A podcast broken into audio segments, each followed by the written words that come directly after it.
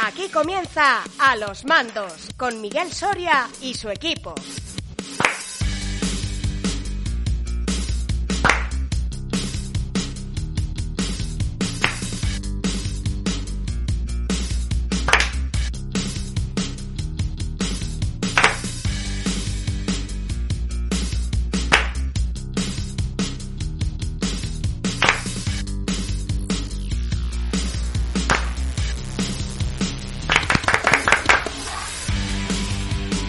Bueno, bueno, lo hemos... A ver, este es el canal. Bueno, bueno, bueno, lo hemos conseguido. Bueno, bueno, bueno, que no quiero embardear a Isi, que le gusta con nosotros. No está aquí ahora. Henry, muy buenas. Muy buenas, ¿qué hay? Mi abuelo, muy buenas. Pues, ¿qué tal? ¿Eh? Eh, ¿Eh? ¿qué- qué- qué- cuánto hemos cambiado en estos cuatro meses? Que Hemos vuelto adultos, irresponsables. Estamos juntos otra vez. Adultos irresponsables. Adultos irresponsables. no, no. Interprétese como se quiera. Que lo hemos conseguido, estamos otra vez juntos de nuevo y es una maravilla. Este, vernos, tocarnos, lamernos, sentirnos. Bueno, tampoco exageremos. Es una gozada, la verdad, estar todos juntos. eh, nos encanta poder estar aquí para despedir la temporada. Porque este es el último programa antes de las vacaciones que nos vamos a tomar. Y ya cuando volvamos, septiembre, octubre, noviembre, diciembre, cuando sea, pues ya será otro día. Para el pero- próximo confinamiento. Sí. Pero bueno, que estamos encantados de estar con vosotros y bueno, pues también os informamos de que tenemos unas vías de contacto que no habéis dejado usar. ¿Cuáles son? Pues la de Facebook, si pones a los mandos. En Twitter, arroba a los mandos. En... Lo, en el a mail, en el Emilio, a los mandos punto videojuegos arroba gmail punto com. Eso es. ¿Y cómo escucharnos? Muy sencillo. Buscáis a los mandos en ebooks y en iTunes y os suscribís gratis. Tan sencillo. También nos podéis encontrar en Player FM, que es una web que recopila podcast, y ahí estamos en player.fm barra series barra a los mandos. Con guioncitos. Y en Spotify también estamos y buscáis pues a los mandos. Una cosita que estamos haciendo ahora mismo, desde hace poco y que va a ser una constante, es que también nos podéis escuchar en YouTube. Sí. En, nuestro, en nuestro canal de, como el anunciante, sí, en nuestro canal de, de vídeos, porque estamos subiendo ahí los programas. Les ponemos unas imágenes para que tengáis algo para que distraeros, pero vamos, que lo principal, el programa, está subido ahí con la máxima calidad que permite YouTube. O sea que si no os funciona iBooks, si no os funciona iTunes, no os funciona nada, pues ahí Y os tenéis queda- poco ancho de banda, os metéis en YouTube a 26k Claro. y nos oís. Eso, así que también por ahí nos podéis escuchar. Pero no es el único modo. Porque, bueno, de escuchar el programa sí, pero no es el único canal que tenemos disponible. También tenemos el canal del amigo. Sí, que soy yo, que soy en Romer. Hola, amigo. Canal que, como ya dije, va a volver y volverá ahora en julio porque ya estoy grabando cositas, o sea que esperadlo con muchos ánimos. Uf, qué sexy. Uh. Y nada, pues eh, como siempre, la voz oficial Silvia González, un beso bien fuerte desde aquí, esperemos que estés sana y salva con tu marido. Y luego las novedades que vamos subiendo a blog.alosmandos.net. Henry, ¿qué tenemos para cerrar temporada? A ver. Pues mira, vamos a vivir la crudeza posapocalíptica de The Last of Us parte 2. Tendremos un androides y manzanas, bueno, un tanto distinto, vamos Sí. a dejarlo ahí. Muy distinto. Volverá retro. Más vale tarde que nunca, Eh, ¿no? ahí bueno, está. bueno, bueno. Y además cerraremos con los mejores momentos de la temporada. Además de vuestros comentarios y algunos musicotes, como siempre. Un momento, un momento, un momento. ¿Has dicho The Last of Us parte 2? Sí. ¿Y dónde está Felipe? ¿Dónde Eso está? digo yo. ¿Dónde Felipe, está? Felipe, ¿estás por aquí? A ver, debajo de la mesa. A ver, a ver. No, no está. Id, id, id, id buscándole, a ver si la encontráis ¡Felipe! por ahí. ¡Te queremos! Jugones, aquí empieza. ¡A los mandos! Henry, Easy, Miquelor y el DJ son a los mandos para traerte lo mejor de los videojuegos. La estación interactiva. Vuestros mensajes.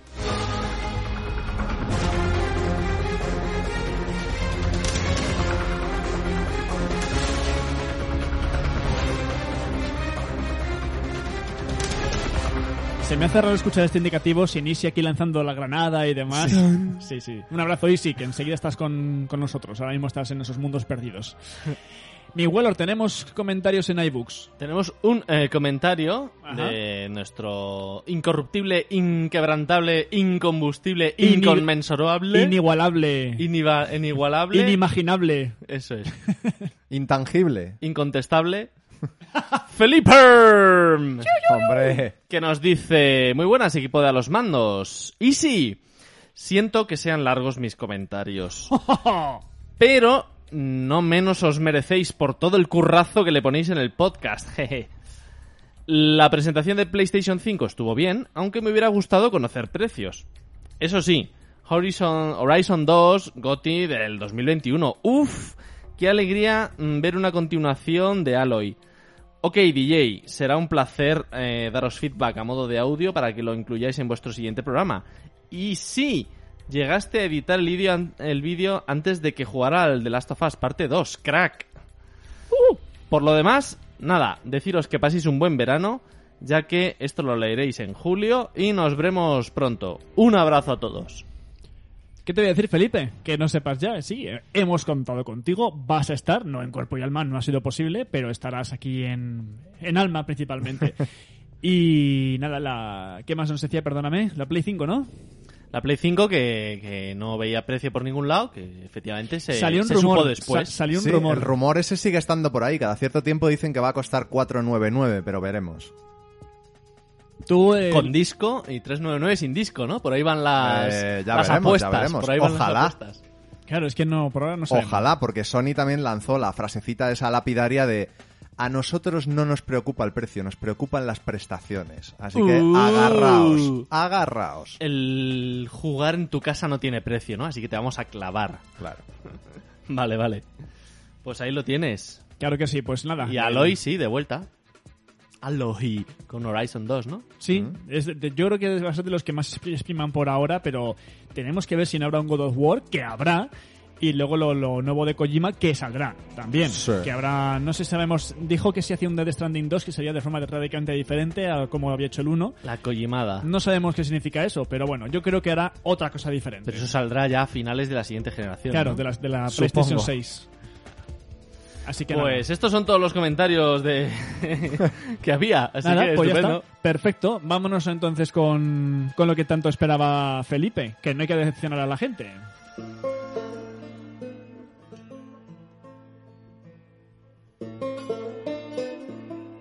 Juegos con encanto. Los análisis más exhaustivos.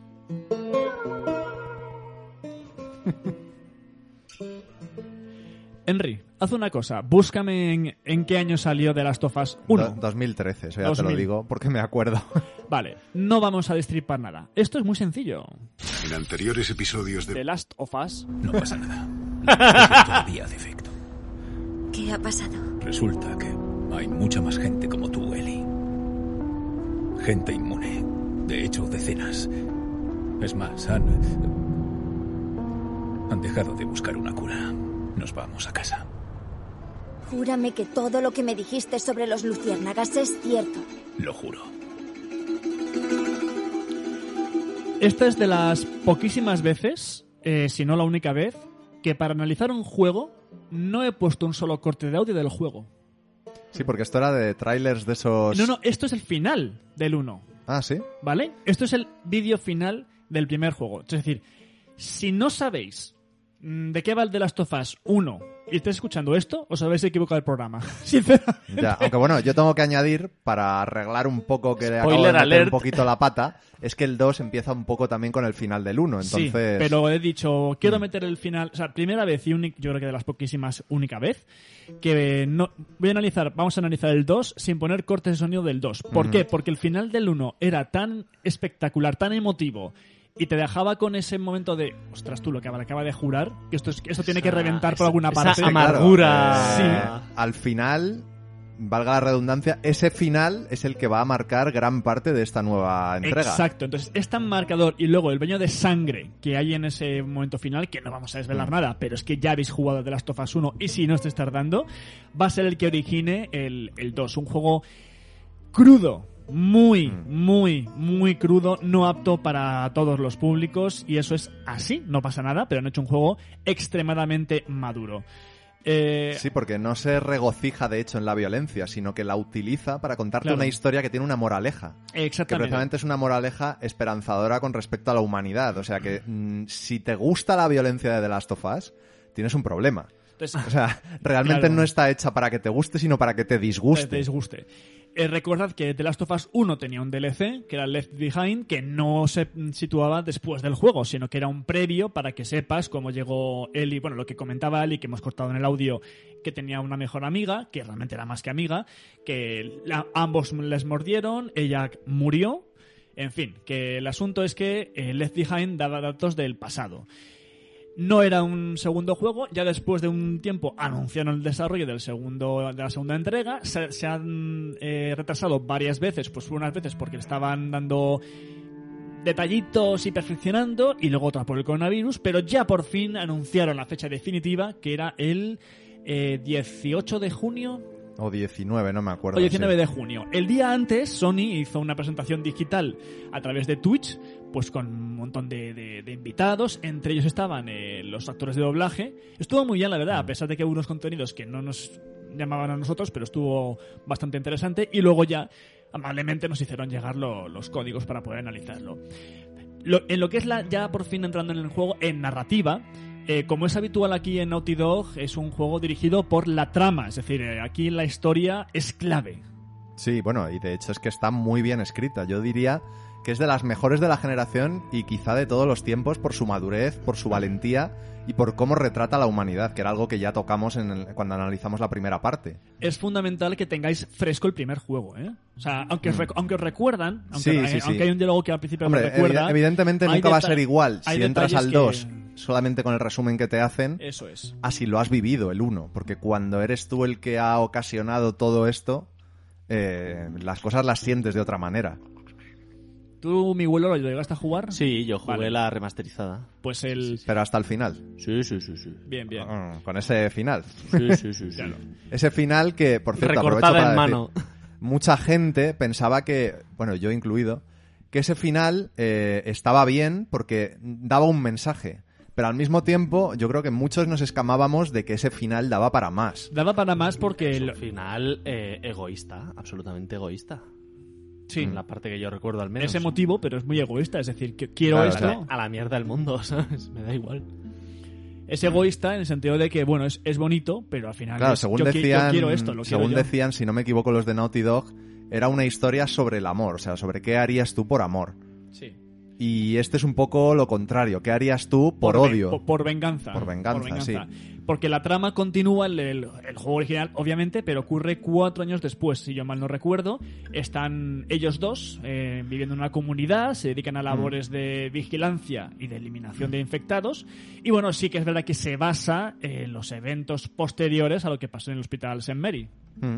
Sí, que ahí eso, como decíamos, que es que estaba claro que iba a traer cola y las consecuencias pues las han sabido desarrollar yo creo que con coherencia y con habilidad. O sea, también como narradores yo creo que ellos mismos han crecido. Y algo muy importante, eh, aunque manejamos principalmente a Ellie, no es la única personaje jugable. Es algo Sí. que a mí, por lo menos, me ha gustado mucho porque te da una visión más grande de, Mm. de otros personajes que dices, es que no todo el mundo es bueno o malo, cliché y punto. Es decir, que la gente tiene sus motivaciones, Claro, que eso la gente tiene sus luego, sus luego lo cosas. vamos a, a explicar un poco mejor, pero por Sí. ahora vamos a decir que es un juego coral, o sea, es una historia coral que está creada por un motivo.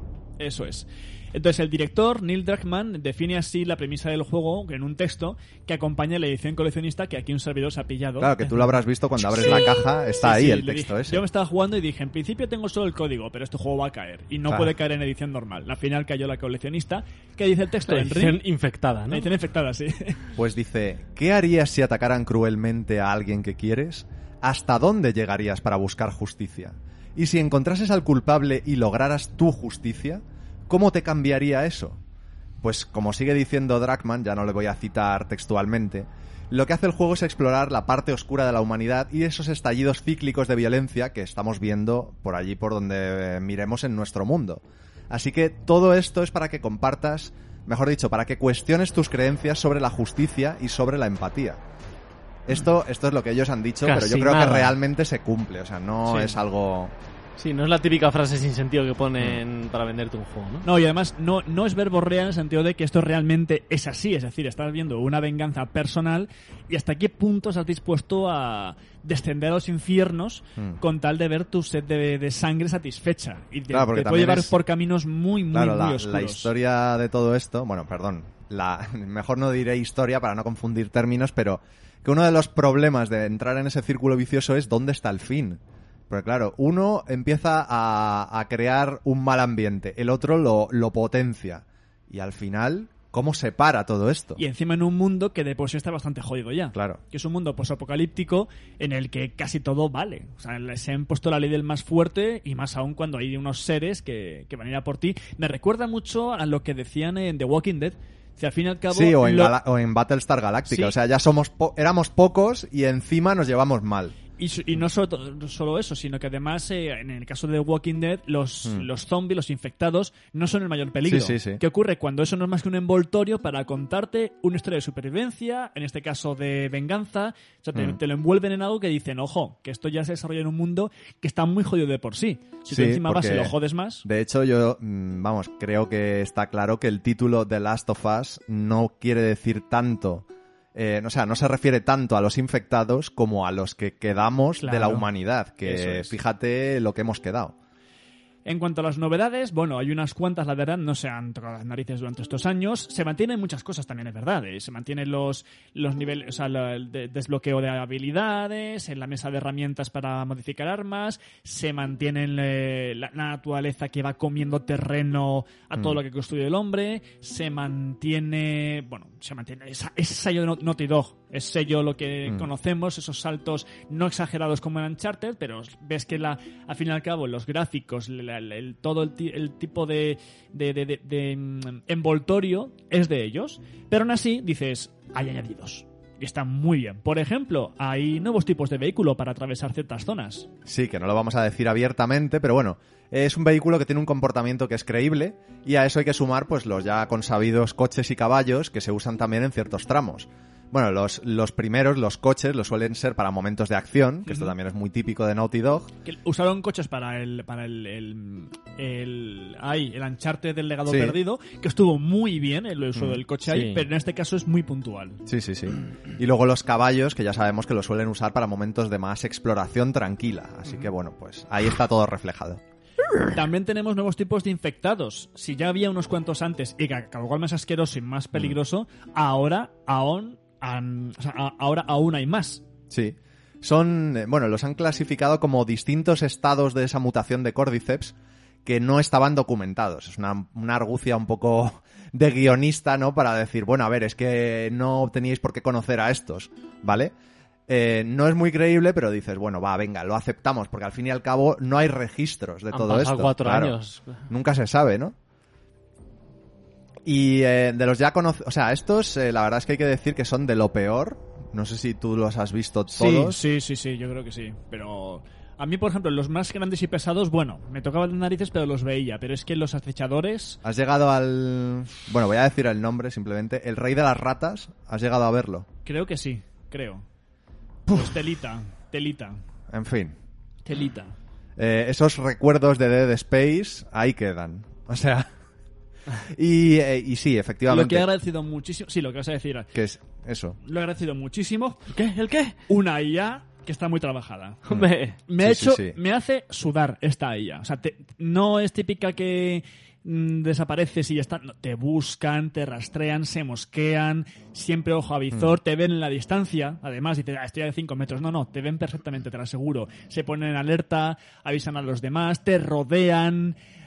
Eh, a ver, es una IA, siempre está limitada por los- la consola, pero lo han mejorado. Mm. Sí, pero es más creíble Sí. que en el primer juego, porque por ejemplo, los compañeros, pues ahora llevan más la iniciativa para acabar ellos mismos con ciertos enemigos, te ayudan cuando estás arrinconado, o sea que nunca te van a dejar ahí a merced de cualquier enemigo. Y ellos igual te avisan si estás sufriendo, dice, "Eh, Claro, que me están dando también, también. mucho y aparece su, su vida que va bajando, dice, oye, o la ayudo Mm. o, o se acaba la partida. Y una cosa que, por ejemplo, en el primero no era verosímil, aquí la han solucionado, que es que ya no se exponen a los enemigos como ocurría con, con Sí. Ellie en el primer juego. Que de repente esta- estaban en medio y no se dice, escondían, Claro, que hacían que Ellie fuera invisible, digamos, mientras se movía, pero claro, no tenía sentido que, que a ojos de los enemigos se estuviera moviendo delante de ellos y no la vieran. Esto también pasaba en el Uncharted, que tenías Mm. aquí el puntero sí, de un sí. tío en la, en la frente y no disparaban. O sea, era como eso, como que no contaba como un enemigo. Ahora ya hace algo inteligente y dices, hombre, se está Mm. ocultando de, de verdad. Y eh, incluso también hay, bueno, más animaciones para combates, que es más visceral ahora que in- incluso... Sí, si sí, era sí, visceral de antes, ahora ya tiene aún más, eh, más habilidades y es más sangriento, ¿eh? O sea, Mm. mm, que cuando te entras en combate con alguien cuerpo a cuerpo, ojito lo que puedes llegar a hacer. Mm. Sí, y además tienen, eh, pues eso, animaciones más fluidas porque unas conectan con las otras. Ha Sí. habido mucha captura de movimiento y se Muchísima. Los son- es más natural. Es Mm. muy lo que vimos en el Phantom Pain, que, el- que cada cosa que haces tiene sentido. O sea, no es Mm. que de repente estés de pie y de repente tumbado, sino que Mm. se va agachando poco a poco. Y una cosa que me ha encantado, eh, los enemigos Mm. tienen nombre.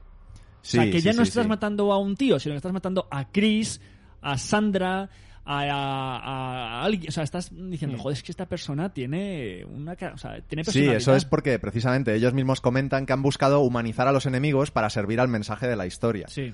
Esto, eh, a ver, tú te puedes plantear, porque de hecho a mí me ha ocurrido que mientras estás en plena matanza, pues a mí me da un poco igual que se llame Víctor a que se llame Pepe, Sí. porque es un saco de carne y va a caer.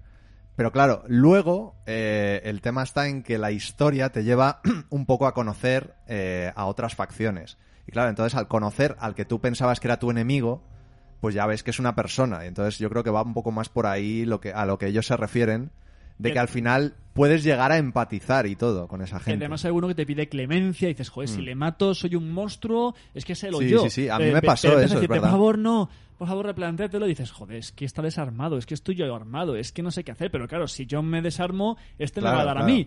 ¿Qué hago? Es A mí eso me pasó con uno, que había sido un cabronazo que iba por mí con un hacha enorme y cuando conseguí desarmarle y tal, se me puso en el suelo ahí a, a pedir clemencia y digo, sí, hombre, ahora.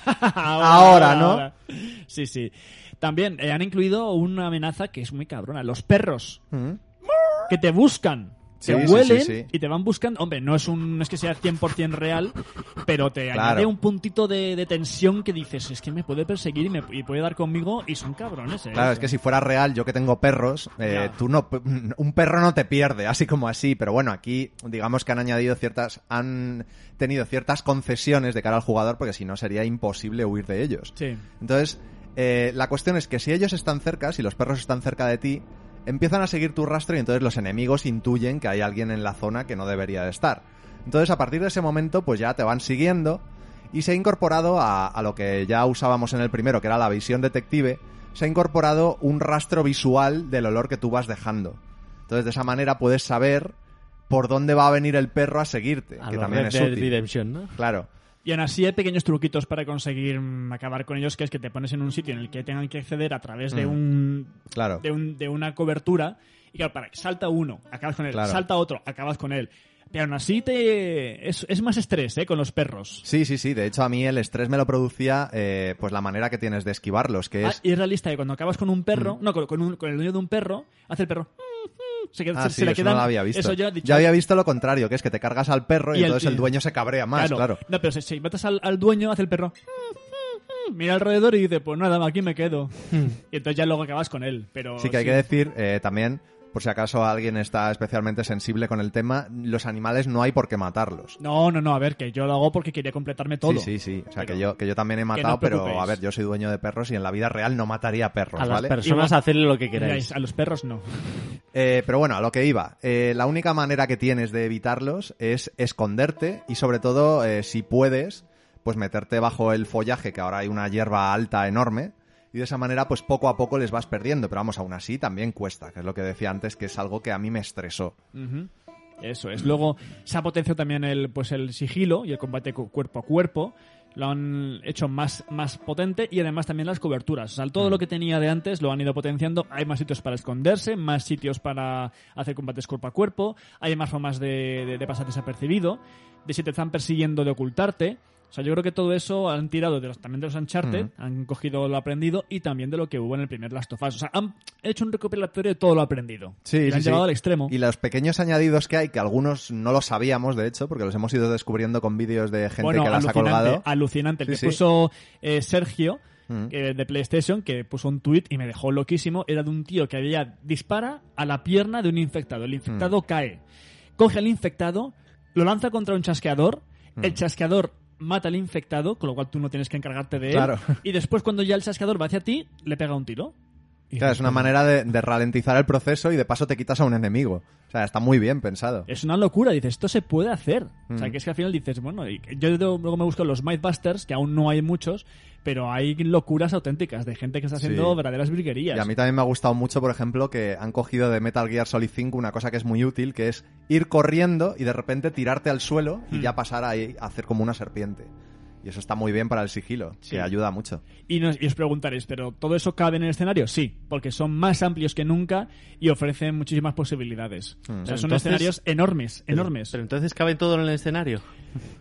Yo a veces pienso que es demasiado grande, pero bueno. Sí, hay zonas que Hay se les va un poco la mano, pero tampoco Sí. tanto porque yo más que decir que son mundos abiertos, que no es así realmente, yo lo, cata- lo catalogaría, como en el caso de la saga Yakuza, como barrios abiertos. Ya. Porque, de hecho, lo suelen diferenciar O sea, que así. se van conectando unos Claro, con tú llegas, por ejemplo, a un barrio residencial, que suele ser lo más habitual, y en ese barrio te puedes mover, pero una vez que ya pasas a otra localización... Ya no pues, puedes volver a la anterior, claro. Claro, pues ya se acaba, digamos, ese mundo tan abierto.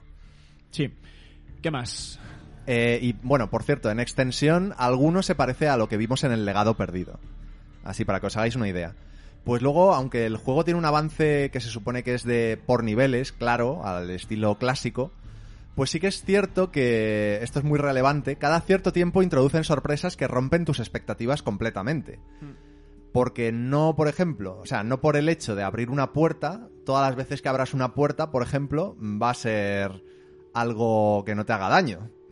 es lo primero que se me ha venido a la cabeza, pero vamos, es un caso que puede pasar. Yo fui a, a mejorar unas armas y de repente me vino alguien por atrás y dices, estuvo- pero eso cabrón. guay, sí. A mí, de hecho, yo iba con Dina y estaba mejorando un arma y de repente oigo a Dina que dice, déjalo, déjalo, que vienen por la izquierda. Y no me dio tiempo y me empezaron a trinchar, claro. Pero está muy bien porque incluso la animación de Eli es que lo deja todo corriendo Sí, sí, sí. y vuelve a montar el arma porque ve que, que se avecina el, pe- el peligro. O sea, que está bueno, muy aquí bien. es una zona en la que estoy haciendo algo de tal. No, no, te pueden atacar siempre y te puede Hmm. llegar alguien cuando menos te lo esperas. Y O es- sea, que no, no limpias zonas realmente, ¿no? Sí, pero mm, cada cierto tiempo hay cosas que no puedes eh, obviar. Ahí lo voy a dejar. Eso te dan sustos y dices, no, o sea, no me esperaba esto, pero para nada, porque lo típico es que te den un descansito para poder mejorar el arma o para Mm. ver algo en detenimiento y no, no, dices, no, ni se te ocurre relajarte, que aquí te Así puede que, pasar de todo cualquier Claro, momento. como habéis visto, pues yo creo que estos son los momentos que más te dan pie a, a intercambiar opiniones con el resto de jugadores, a ver cómo lo resolvieron ellos. Claro, más. Bueno, pues como hemos dicho, las animaciones que están muy trabajadas, todo es más creíble. Y pues eso, eh, llama la atención sobre todo cómo el protagonista pues eh, se puede arrastrar o, o, por ejemplo, cómo cae desde una superficie, porque incluso puede perder el equilibrio. Han hecho muchas animaciones para Mm. ello, sí, sí, son sí. muy realistas. Pues si tú caes hacia adelante, el personaje está mirando hacia adelante y ve lo que hay y se prepara.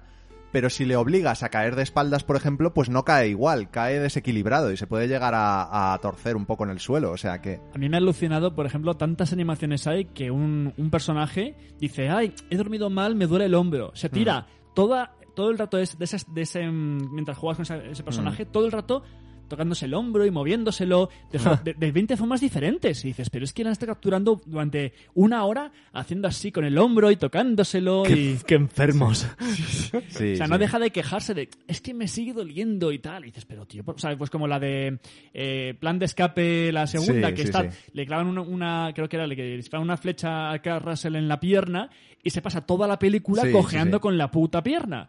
Pues aquí lo mismo, aquí es Bueno, algo de eso también hay, ¿eh? Porque, en fin, los protagonistas no se van de rositas de nada de esto. También es verdad.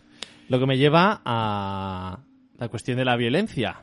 Sí, porque Uf, esto ¿qué es un tema, ¿eh? A ver, repetimos, ¿la violencia en este juego tiene sentido? Sí.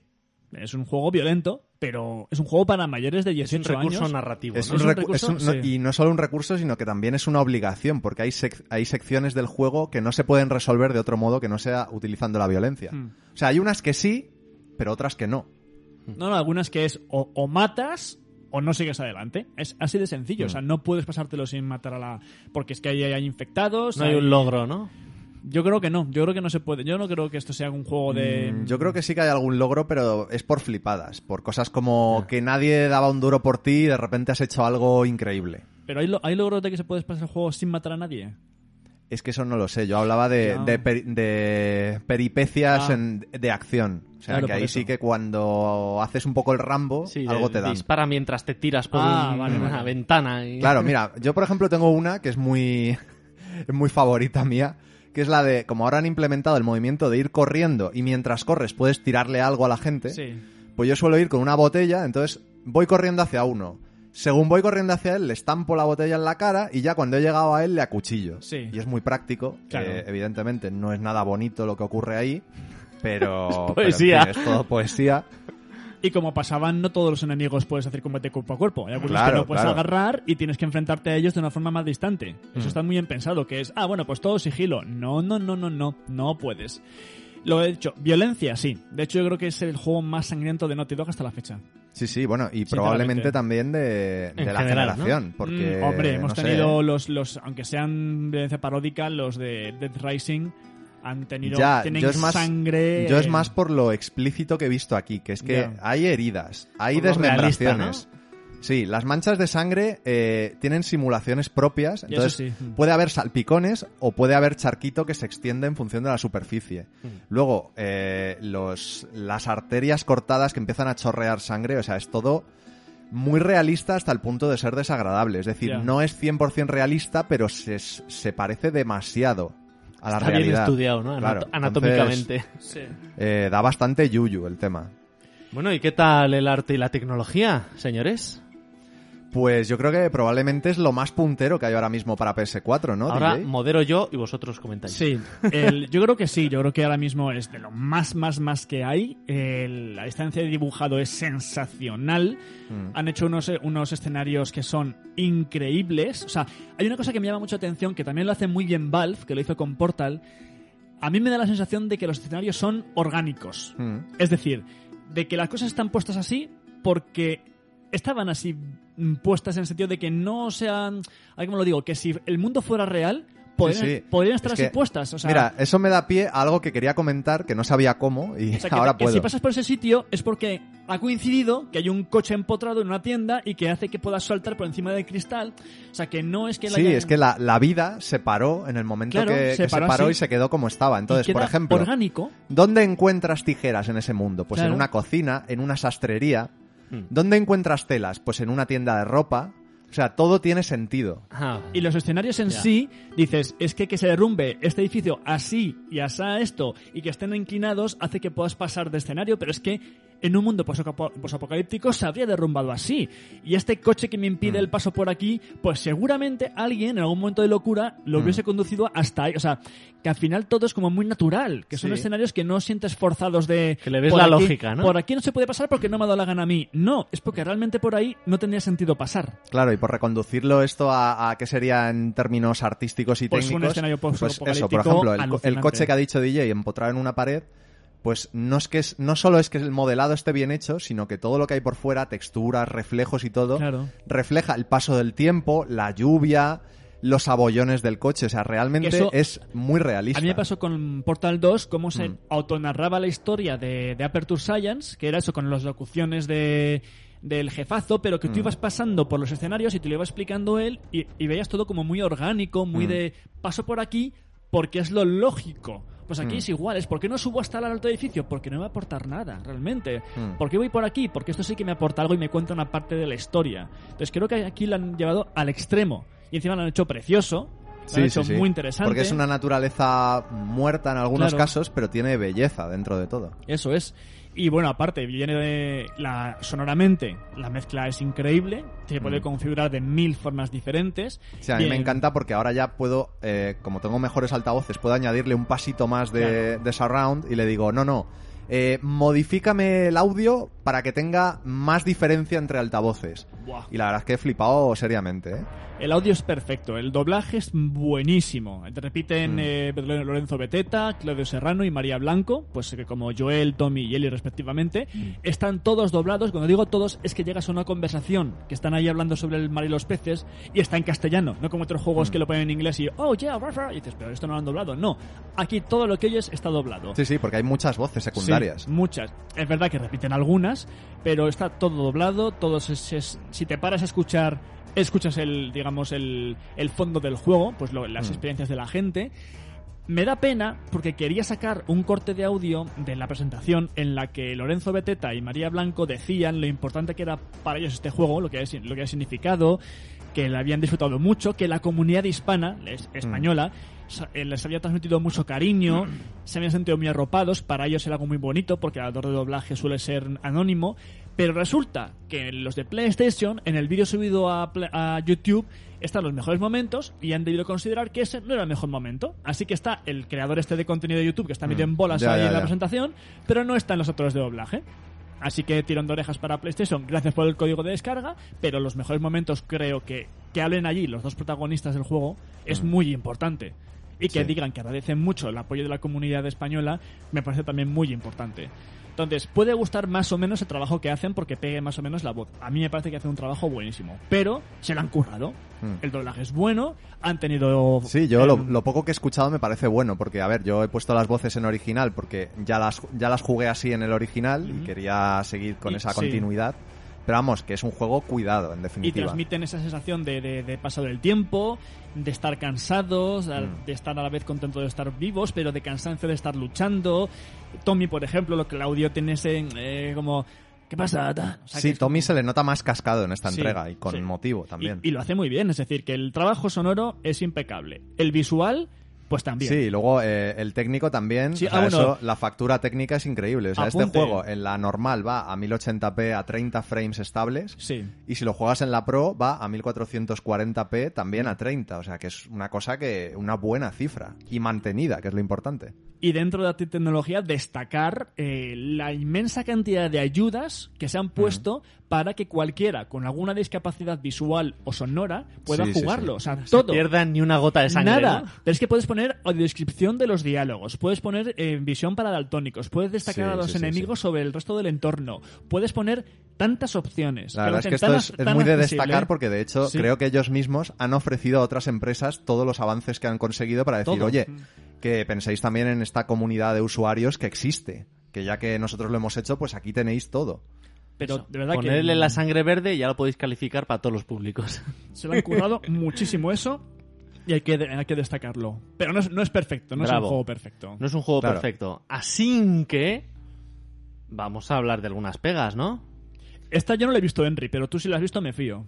Sí, a mí eh, hay cosas que me chirrían y no las entiendo porque en un producto tan cuidado como este me parece que, que ha habido ahí algún tipo de falta de comunicación. O sea, seguramente quien ha traducido los textos no ha sido el mismo que ha traducido las voces. Ah, por cierto, o sí, no ahora sé. pega el doblaje. El- un un- uno de los personajes se supone que es latino.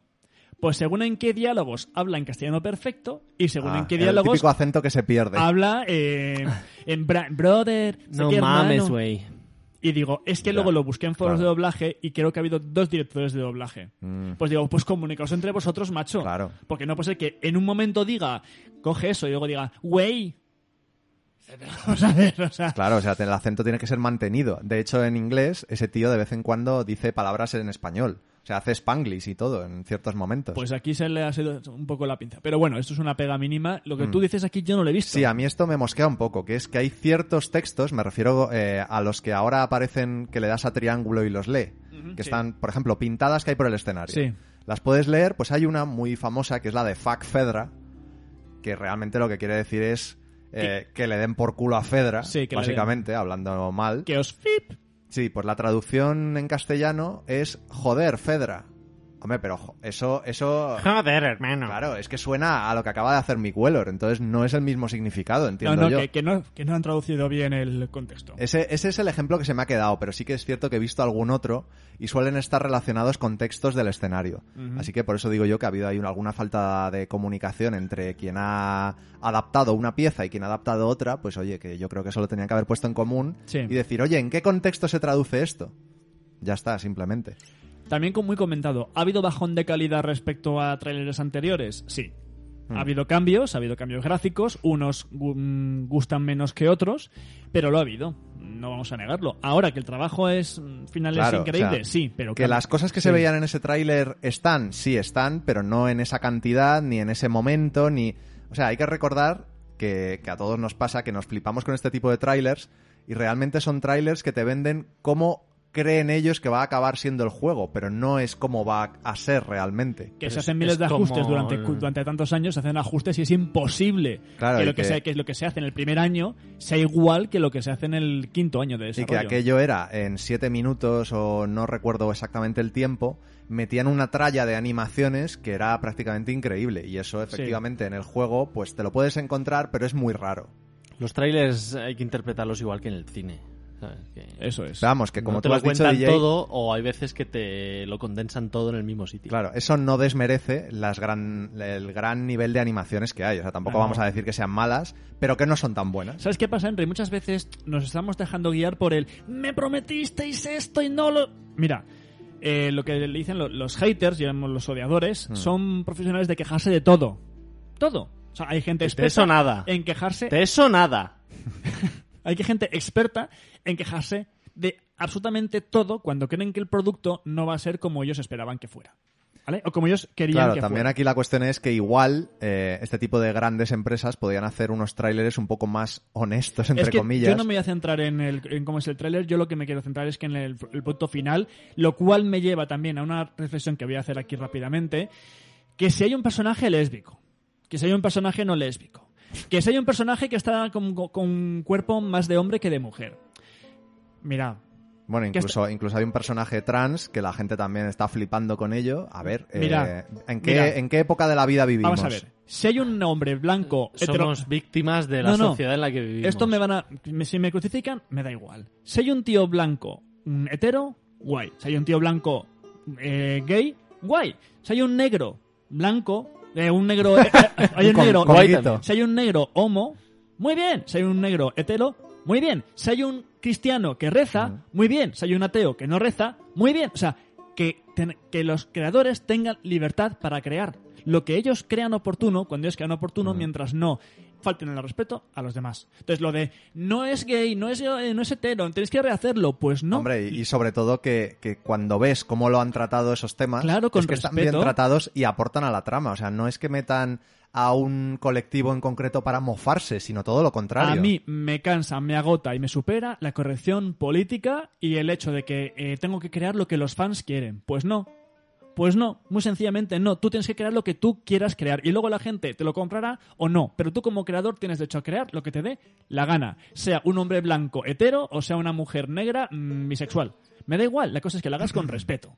Y, no dejarse llevar por las corrientes de es que no es negro, es que no es blanco. Será lo que tenga que ser, con libertad. Hombre, que para eso todo- estamos en libertad de creación reconocida en la Constitución. Y sobre todo que criticar eso supone que tú tienes un problema personal, así que cada uno que se lo mire. Pero es que es muy sencillo, que tenemos que dejar a la gente crear lo que quiera crear, siempre que lo haga con el debido respeto. Y que si le da Claro. por crear un personaje de una forma, no tiene ni que justificarse ni que explicarse. Es su derecho a crear. Y al que no le Claro, guste, claro. Constitución, artículo que no mismo no sé cuál es porque no soy de derecho, pero pone todo el mundo tiene derecho a libertad de expresión, de creación y de divulgación de las ideas, Mm. sin que tenga que haber censura ni nada. ¿Lo puedes criticar? Sí, pero con respeto. Ahora, como hemos visto, amenazas de muerte, Ya, e ya. Eso se, Por- les, se les va de las manos. porque no es como vosotros queréis, pues mira, lo siento mucho, hay una gran inmadurez. Mm. Y espero, sinceramente, que esas denuncias, o sea, que esas, mm, que esas amenazas acaben en un juzgado y que los responsables estén delante de un juez Mm. y digan, si tienen narices, que lo repetirían. Porque eso no me, o sea, Si es que lo, me lo niego, más me triste, niego y me niego. lo más triste de esto es que no se dan cuenta de que el mensaje del juego al final eh, les está retratando. Claro. O sea, es que lo que el juego nos quiere dar de moraleja es lo que toda esta gente que odia está promoviendo. Si quieres odiar, perfecto, pero por favor no molestes al, re- al- al resto. O sea, odia en tu cuarto y ya está. Odia en tu casita, pero el resto déjanos ser felices, porque estamos muy contentos con el juego, estamos muy a gusto, que puede ser mejor, seguramente. Que puede ser Y- distinto, totalmente. Y yo personalmente también aporto que si alguno de estos personajes que representa a colectivos a mí me hubiera mm, chascado de algún modo, hubiera notado que estaba forzado o que no estaba bien retratado o que Como era una parodia. Sí, o que era una parodia o lo que fuera, lo hubiera dicho, pero es que como tampoco es el caso, pues creo que conciencia tranquila por todos los frentes. Yo sobre todo quiero hablar de la parte la de los creadores y Mm. la de los críticos de sí, contenido. Una cosa es criticar algo porque tienes base y dices, mira, esto no me parece bien, pero si lo haces con respeto, genial, es como el que critica los mandos. Si lo, si lo criticas bien, hemos recibido un montón de críticas y nos parece muy bien. Ahora, cuando faltas al respeto, Mm. hasta nunca, porque aquí no aceptamos faltas de respeto, lo siento mucho, somos gente que bu- buen rollo. Y esto es igual, si el Naughty Dog quiere hacer un juego así, que lo haga así. Tú no lo compres si no te gusta, pero no empieces a intentar cambiar a todo el mundo porque tú creas que tu criterio es mejor que el suyo. No sé, es lo que Es yo que, creo, claro, o es sea, que la gente hoy en día... Amén, se- hermano. Hoy en día la gente se apodera de personajes que no son suyos y es mi Joel, mi Ellie, No, pero es que no son tuyos, No. son de un señor que es el que los está creando, que tendrá más conciencia que tú de lo que va a hacer. Y me gustaría que Joel fuera... Hazlo tú. Pídele permiso a Naughty Dog y diles, quiero hacer un Joel distinto. Te ya metes está. en el workshop de Steam Claro. y le haces un... Y si no, te haces tu, Un mod. te haces tu propio tu propia versión y ya está. Pero deja que la gente haga lo que considere oportuno y no pienses que tu criterio es mejor porque es diferente o porque es políticamente correcto o moderno. Pues chico, ya encontrarás otro juego para ti.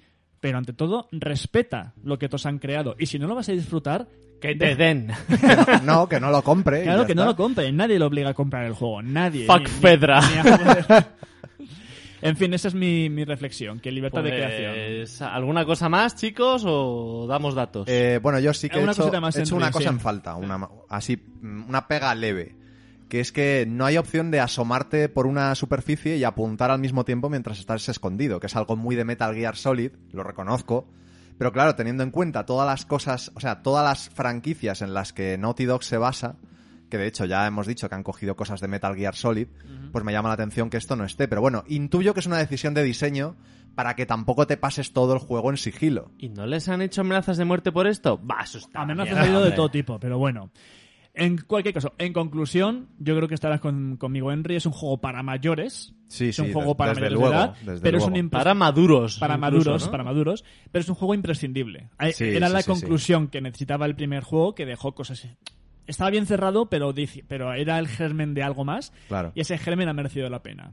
Sí, sí, o sea, ahora ya sí que considero Ahora que sí. está cerrado el universo de Last of Us. Lo podrían dejar cerrado si quieren. Ujú. Y, y creo que sí, que es el colofón que nos hacía falta y nos lo han dado. ¿Es una obra maestra? Pues seguramente. ¿Que va a quedar en el recuerdo? Seguramente. ¿Que quizás sea pronto para decirlo? Pues a lo mejor también. Que tendrá serie y tendrá juego de mesa. Seguramente. Bueno, la serie ya Sí, está sí. confirmada, o sea que pero sí. que es un juegazo que les ha salido de la jugada redonda, que han arriesgado mucho y que les ha salido muy bien, totalmente. Y que aún así, a pesar de las inmensas expectativas que había y de algún que otro cambio que, bueno, pues que puede que guste o no, creo que es un juego completísimo. Hmm. Que te llama a seguir Sí, sí, jugando. para mí es honesto con su propuesta hasta el final, con lo cual Y que la ninguna pega que poner a ese aspecto. Y que la historia mola mucho. Mucho. a, veces, a veces un poquito alargada más de lo debido. Pero Sí, aunque por otro lado a mí la duración tampoco, o sea, me venía planteando si, si iba a decir yo algo al respecto, pero creo que no voy a decir nada porque me parece que la duración es la que tiene que ser. Sí, ¿no? Así que nada, eso sí, antes de dar los datos, eh, hemos dicho que, el, o sea, no podemos hacer análisis de The Last of Us 2 sin contar con el... Con, Hombre, con, el fan por con excelencia. el fan por excelencia que no queríamos dejar de tener aquí en antena, nuestro querido amigo oyente fan seguidor, Felipe. Muy buenas, equipo de los mandos. Para mí lo que ha significado de Last of Us es un antes y un después en, en la narración y el contar historias en, en un videojuego que te llegan a tocar la patata de forma increíble y única y te hace reflexionar siempre sobre, sobre cosas que en la vida podría llegarte a pasar. Porque esto, bueno, como sabéis, está basado en el Cordyceps, que es un hongo que afecta a los insectos y, y podría en un futuro no muy lejano pasar.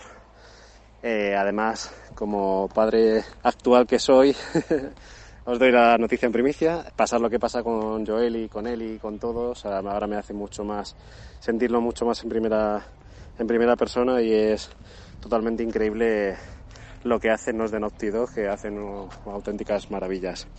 Nada, un placer poderos mandar este audio, que lleva mucho tiempo queriendo hablar con vosotros.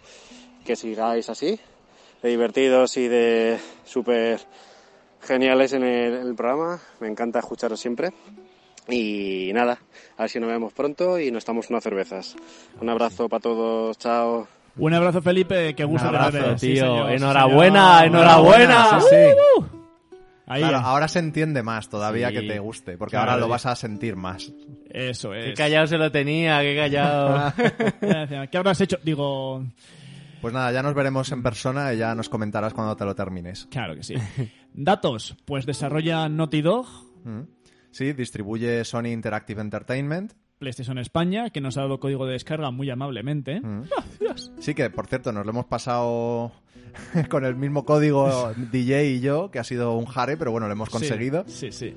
Eh, plataformas, pues para PlayStation 4, pero analizado también en... o sea, Sí, lo hemos en- analizado en la Pro, de hecho, los dos, ¿no? Ujú. Totalmente en castellano, con un PEGI 18 y por violencia, palabras malsonantes, Pero vamos, y algún detalle- erotismo sí, también. sí. que por lo eh, que me habéis contado, para disfrutarlo de verdad tienes que tener 30 años y haber vivido algo de vida, ¿eh? Sí, la verdad es que esto lo pillas con 15 y es como Starship Troopers. Te quedas con la violencia, pero no con el mensaje. Entonces, mm, ¿Deseas saber más? Y luego, pues el precio, pues desde los 69... noven- no, ¿cuánto es en la edición sí, normal? creo que la estándar son 65, 70 y a partir de ahí empieza a subir. Hasta los 170 y pico de la edición coleccionista, pues ahí Mm. tenéis una variedad muy interesante de ediciones, tanto digitales como físicas. Y vamos a cerrar ya el de Last of Us 2 con la versión que hizo Gustavo Santaolalla en directo en el evento de PlayStation España para presentar el juego. Esta es la melodía principal, pero tocada en directo por él mismo.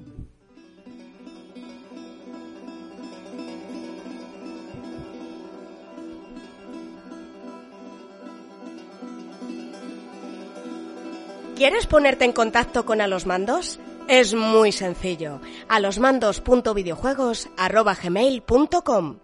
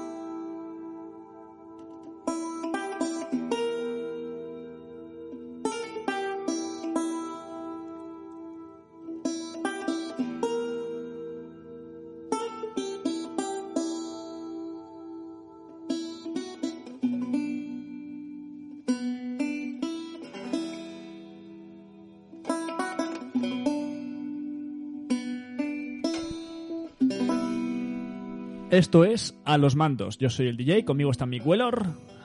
Uy, espera, me he equivocado. Ya, ahora. Hola. Henry. Hola. Easy desde la distancia en un momentito. Y enseguida, Prehistoric. Estás escuchando a los mandos.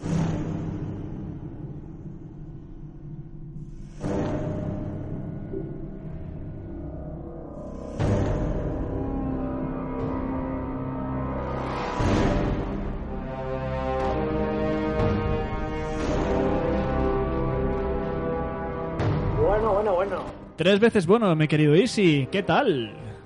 Pues aquí estamos. No sé si me oye bien porque estoy, pero no estoy. Sí, sí. Te, te- ¿Eres tú? te oímos acepta- del directo. aceptablemente bien. ¿Qué nos traes hoy? Me parece que es algo que se sale de lo habitual en A los Mandos. De hecho, no sé muy bien qué pintas aquí. Pues sí, realmente Eso, no eso. sé cómo, cómo el jefe me ha aceptado esto, pero bueno, eh, ha colado, ¿no? Hoy nos salimos un poco de lo normal porque vamos a analizar un juego de tablero, un juego de mesa. Al que le dimos caña, pues tres de los que estáis por allí. Yeah. Pero es que no es un juego cualquiera, es Fallout, el juego de tablero.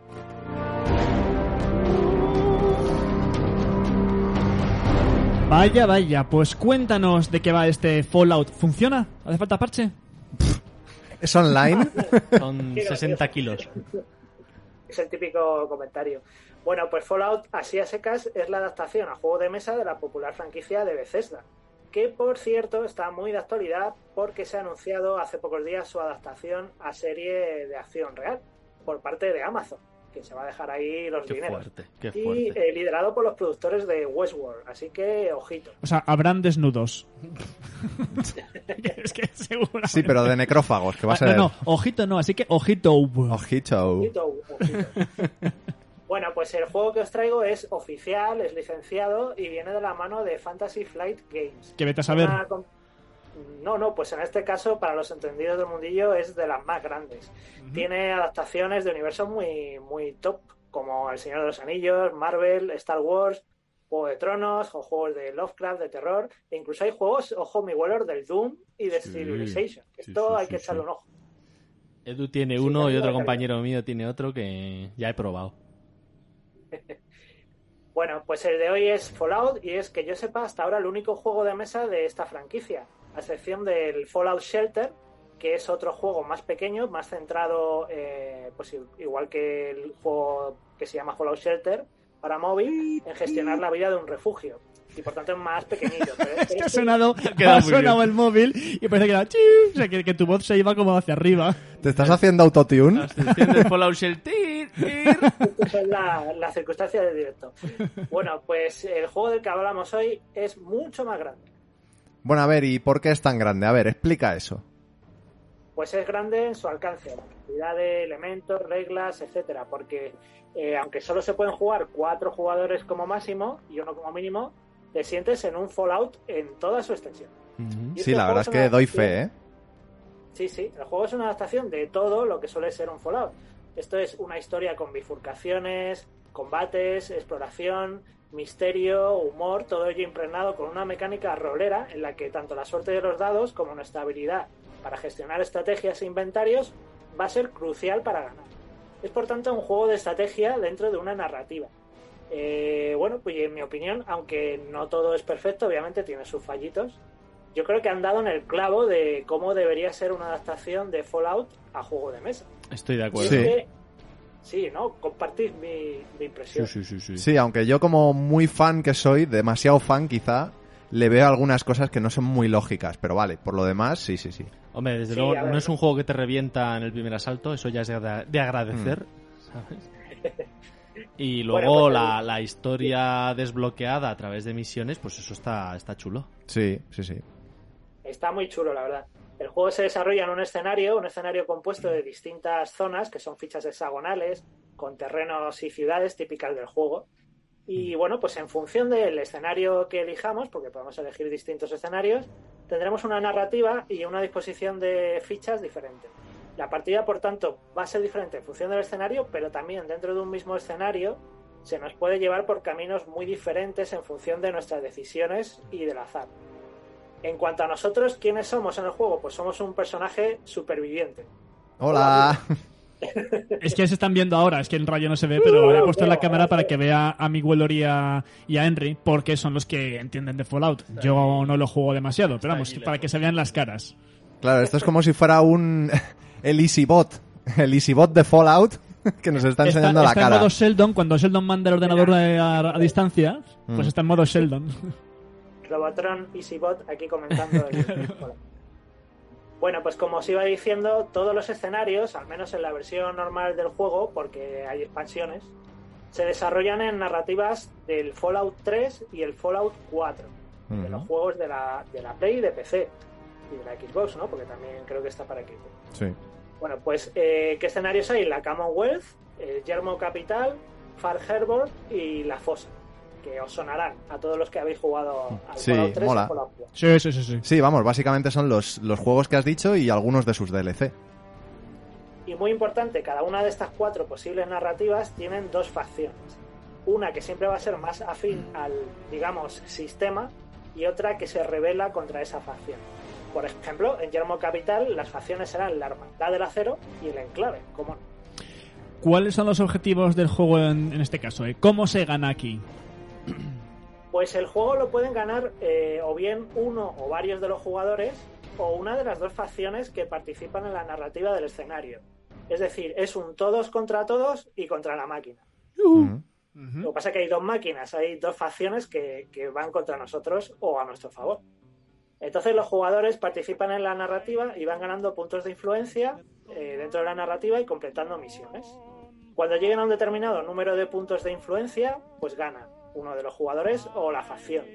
Pero si una de las dos facciones avanza, como digo, en influencia hasta el tope, antes que los jugadores, pues todos pierden y la facción gana. Vale, pues entrando en harina, ¿cómo avanza aquí la narrativa? O sea, ¿qué, qué se puede hacer entonces en este juego?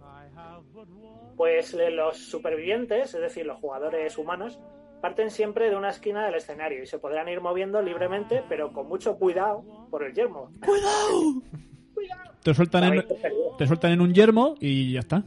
Efectivamente, te sueltan ahí en el yermo. Todo el yermo. Cuando empieza la partida, se lee una carta de misión que, digamos, que lanza la narrativa, lanza la historia, y les da a los jugadores normalmente dos objetivos, que pueden ser ir a una ciudad, hacer algo, a buscar a alguien, o buscar un determinado objeto, o un bicho, o matar a un bicho determinado, que luego, si se hace, pues va a continuar la narrativa que se va a ir bifurcando en distintas historias. Cada uno de estos objetivos favorece que una de las dos facciones vaya avanzando en influencia. Y a su vez, cada jugador, a cada jugador de humano, se le asigna una estrategia que va a tener en secreto al principio, que puede que sea apoyar a una facción o ir por su cuenta. Aquí hay multitud de posibilidades muy variadas. Como dijo Rajoy, es very difficult todo esto, ¿eh? Es very difficult. El- lo que es el juego, la mecánica en sí mismo, se desarrolla por turnos, en los que cada jugador podrá realizar dos acciones a elegir entre estas, que la voy a describir un poco por encima.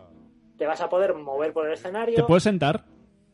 Eh, sí, te puedes sentar, que sería Juego de mesa del año. Claro, acampar, ¿no? Es sentarse. Acampas y, y recuperas puntos de salud. Luego puedes explorar una zona ignota, que es que se levanta una ficha de escenario y se. Sí, y se porque el, el- el mapa, por así decirlo, son, son celdas que están boca abajo, ¿no? Sí, unas están boca abajo y otras boca arriba, pero claro, para levantar las que están boca abajo, pues tienes que explorar. Y gastas una acción en eso. Eh, puedes también combatir con un, un enemigo, que esto se hace con unos dados, muy tipo rol, muy Fallout. Los Sí. dados son muy graciosos porque son es como el bats del Fallout, que tienes que acertar en, en los brazos, en las piernas, para matar a cada bicho. Es muy divertido. Eh, otra acción que puedes hacer es tener una interacción con los lugareños o con, o con la ciudad, es decir, buscar ch- chatarra. Esto lo puedes hacer solo en determinados puntos del mapa que hay asentamientos, ciudades o refugios.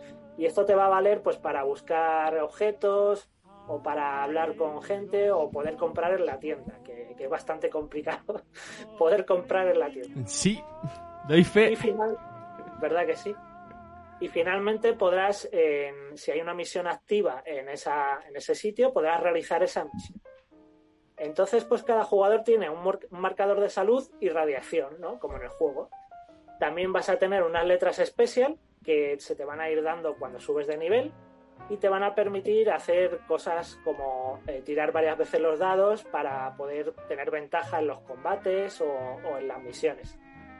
Eh, también vas a poder adquirir rasgos como bien descansado, si, si acampas para descansar, que esto te permite tirar más veces los dados, o otros como vilipendiado o, o lo contrario, que no me acuerdo cómo se llamaba, que al final te van a permitir hacer... eh, Idolatrado o algo así, ¿no?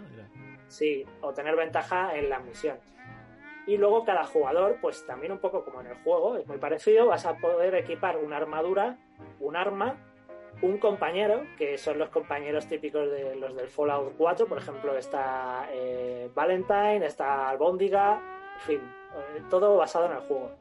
Y luego cuatro objetos de tu inventario, que, que vas a obtener saqueando o comprando. Y bueno, pues las dificultades serán muchas y es que el escenario está plagado de zonas con radiación o bichos con muy mala leche, como en el Fallout de verdad. Claro. Además, además estos bichos, que los hay de muchos tipos y características, no se están quietecitos en el escenario, porque al final de cada ronda se van a activar y van a avanzar hacia ti para darte pal pelo. Tanto es así. Pal- que pálpelo. puedes- Pálpelo, pálpelo usted, pálpelo ella. Claro. Te palpas bien, sí, cuando te dan. Tanto es así que puedes llegar a morir, perder todo el inventario y empezar desde la esquina inicial del, del escenario, con el añadido de que la radiación no la recuperas y si la radiación supera tu salud, pues ahí ya mueres del todo. Oye, pues está bastante currado. O sea, eh, me sorprende, ¿eh? Mi- Mira que yo no soy de Fallout, pero joder, su- suena, suena interesante. También lo está el diseño del juego. O sea, quiero decir, arte y tecnología. Sí, bueno, pues en este sentido, la verdad es que es el punto incluso fuerte del juego. Yo le doy un 10. El juego viene muy cargado de diferentes tipos de fichas, como Nuca-Colas, que hacen las chapas de la Nuca-Cola que hacen de moneda, no Nuca-Cola, de Henry, perdón. Eh, Ya, ya. eh, otras cartas tipo especial, cartas de botín, perks, bueno, y otros elementos que todo, todo refleja fielmente el diseño de los juegos de Bethesda, tal cual. Son, en este sentido, un auténtico gozo. Si eres fan, te va a encantar. Sí, En sí, cuanto a la doy fe porque incluso el inventario parece del juego y todo. Sí, sí. En cuanto a la calidad de los materiales, creo que es bastante buena. Tampoco es que sea yo un experto, pero parecen piezas de cartón duro, grueso, con una pintura buena. Está todo bien definido. Por pedir un poco Sí, más. es, es recio, hubiera ¿eh? O sea, aguanta. Sí, no se sí. te derriten las manos como otros. Por pedir un poco más, eh, hubiese estado bien que las figuras de los personajes estuvieran coloreadas, pero es que igual lo hacen así para que las colorees tú, vete a saber. Muchas veces sí. Por otra parte, lo que es el guion de las misiones y los encuentros, creo que están muy currados y la traducción es muy buena. O sea, no, no es que sea una traducción Warry Page, se nota que está hecho con bastante esmero y las sensaciones de calidad. Pues sí, está claro. Eh, por resumir un poco, vamos a pedirte que nos digas lo mejor y lo peor. No es un videojuego, pero esto no se sale de lo estándar. Así que, ¿qué es lo que más te ha gustado y lo que menos? Claro, pues eh, lo que más me ha gustado... eh, Es que funciona. gustado- es que funciona la primera. No necesita Ahora online. iremos, ahora iremos a lo peor, pero, pero bueno, lo que os comentaba, el diseño conceptual de la mecánica de lo que es el juego, pues me parece muy, muy acertado porque traslada lo que es un Fallout a, un juego de mesa. Tú te da la sensación de que estás jugando al Fallout, más o menos. Luego el diseño artístico, como he dicho, es muy bueno, está muy, muy fiel. Luego la variedad de narrativas e interacciones eh, le da mucho...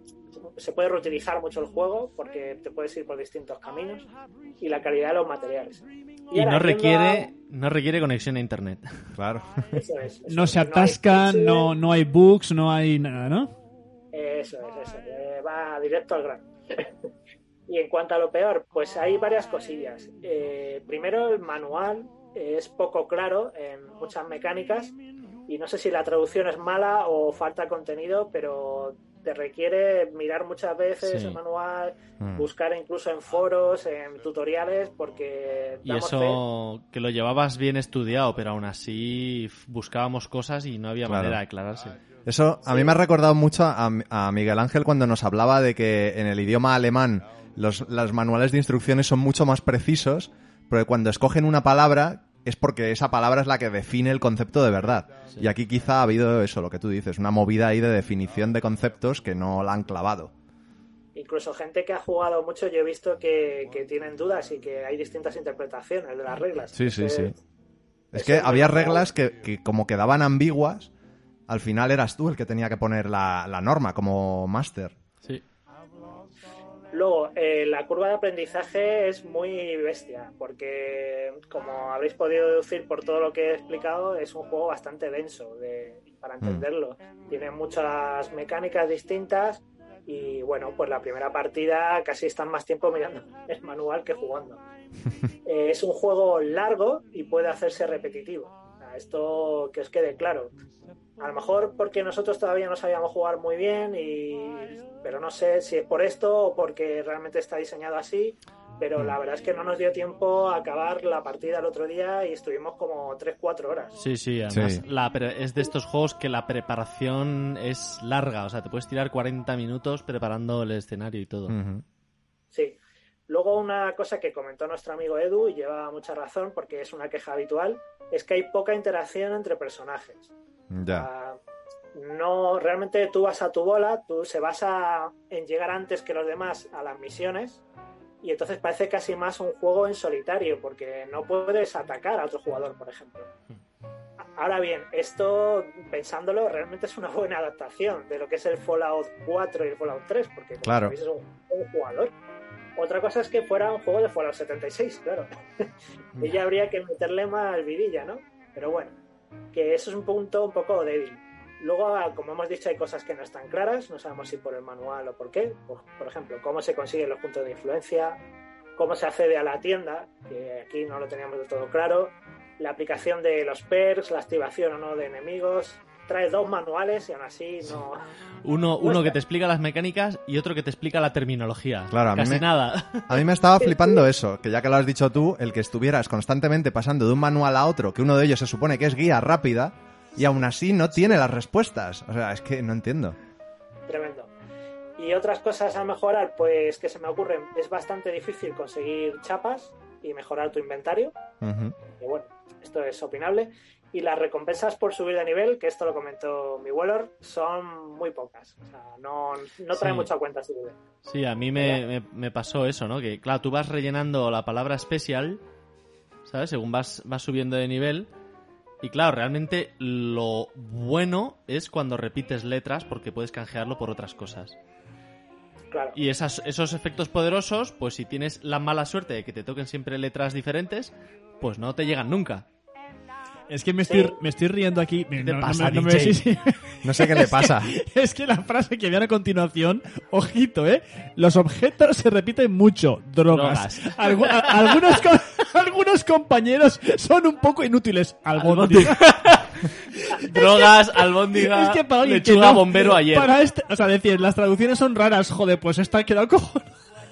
Me estaba riendo Es que eso, la- drogas, albóndigas. Esto es muy para falauteros, sí.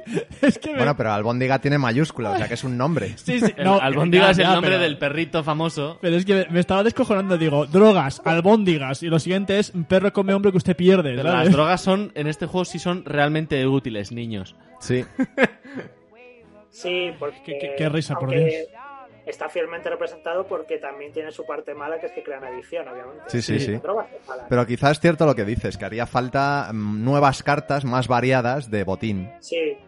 Se echa de mano una expansión de cartas o algo así que, Mm. que le dé más variedad. Y sí, conclusión. Sí. Bueno, pues Fallout, el juego de tablero, eh, yo creo que es una gran adaptación, seguramente la mejor que exista a juego de mesa de la franquicia, pero tampoco es para todo el mundo, por su complejidad y su duración. Es un juego que bebe mucho de los juegos de rol, en el sentido de que la narrativa lo es todo, tiene que haber un máster casi para Sí. guiar el juego, y es sí, muy sí. inmersivo. O sea, esto encaja mucho con el espíritu de los Fallout, como sabéis, sobre todo Enrique que conoce Mm. mucho más la saga. Esto al final era, era un juego de rol, ¿no? Eh, bueno, casi, era un videojuego, pero con mucho, mucha parte de rol. Y bueno, pues eh, por otro lado trata de acercarse mucho, incluyendo muchas de sus mecánicas, ¿no? A, a estos juegos de Fallout. Unas con más acierto que otras, pero en todo caso yo creo que de forma muy completa. Te da la sensación de estar jugando al Fallout y eso ya, para mí, ya me lo ve. Tiene mucho sabor y textura, como decía Edu. Sí. Pero tiene varios peros que pueden frustrar la experiencia, especialmente, como hemos dicho, la poca interacción entre jugadores y el desastre de manual. Recomendado para gente que rolea, que, que tiene muchas horas, mucha paciencia y amigos para jugar. Eso es importante. Aunque también puedes jugar tú solo, ojo. Y el juego para un Claro. jugador dicen que está muy bien. Mm. Y especialmente que sean fans de la franquicia. Y si no, pues te vas a una terraza, respetas la distancia de seguridad y te tomas una Coca-Cola a mi salud. Claro que sí. Así será, claro que sí, sí. Datos. Pues Fallout, el juego de mesa, desarrolla y distribuye Fantasy Flight Games. El precio está en torno a 54 euros, o sea, no es barato, pero la verdad es que está bastante Mm. currado. Y el género es estrategia dentro de una narrativa en un mundo posapocalíptico en el que dos facciones luchan entre sí y tú no sabes qué demonios hacer, pero te gusta mucho porque Fallout lo mola todo. ¡Ole! ¡Ole! Bravo. Me ha encantado. Y además tiene dos expansiones. Sí, ya para terminar, pues eh, está la expansión Nueva California, que ya está a la venta, vale 40 eurazos, ojo. Zasca. pero añade seis escenarios nuevos ambientados en el Fallout New Vegas, cinco nuevos supervivientes, y más cartas de todo. Y luego está en desarrollo una expansión que se llama Enlaces Atómicos, que va a valer 15 euros según la página del- de la empresa que lo hace. Que ojo, que convierte el juego en cooperativo. Eh, eh. Ah, mira. Bueno, bueno, bueno. Mira cómo saben que venden DLC, como Bethesda. Sí, sí. Ahí aquí los tenemos, los DLCs, efectivamente. Muy bien, Isi, te agradezco mucho, te agradecemos el esfuerzo por estar aquí en el programa. No ha podido ser en persona, pero bueno, oye, a la vuelta de, de vacaciones, ojalá podamos vernos todos con tranquilidad. volvemos, seguro. ¿Vale? Te he mandado un regalito a tu Gmail. ¿Vale? Ah. Cuando puedas echar un, un, un- oído y nos cuentas, ¿vale? Porque como no puedes estar aquí para el momento clave del programa, de, de este- de esta edición, pues te le, lo que será. te le- te le he mandado para que a ver, a ver si te gusta, ¿vale? Muy bien, muchas gracias. Pues venga, Isi, a cuidarse mucho y también por ahí a la parienta. Muchos besos. Igualmente, un beso a todos. Venga, luego. un abrazo. Chao.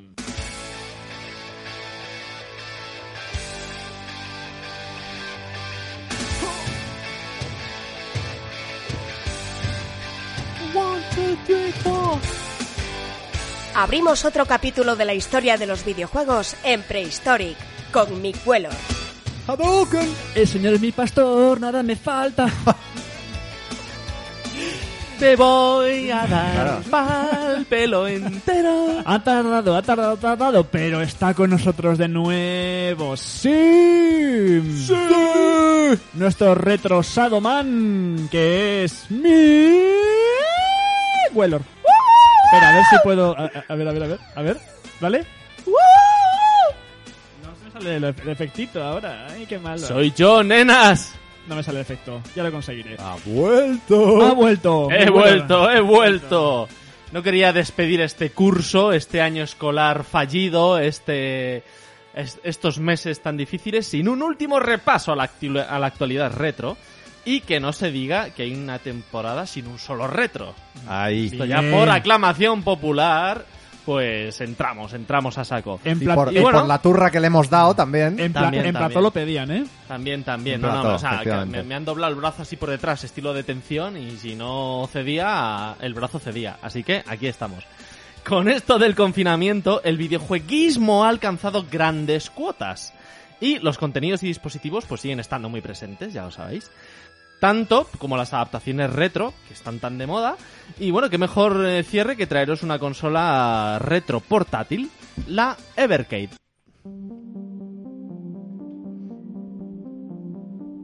Excelente.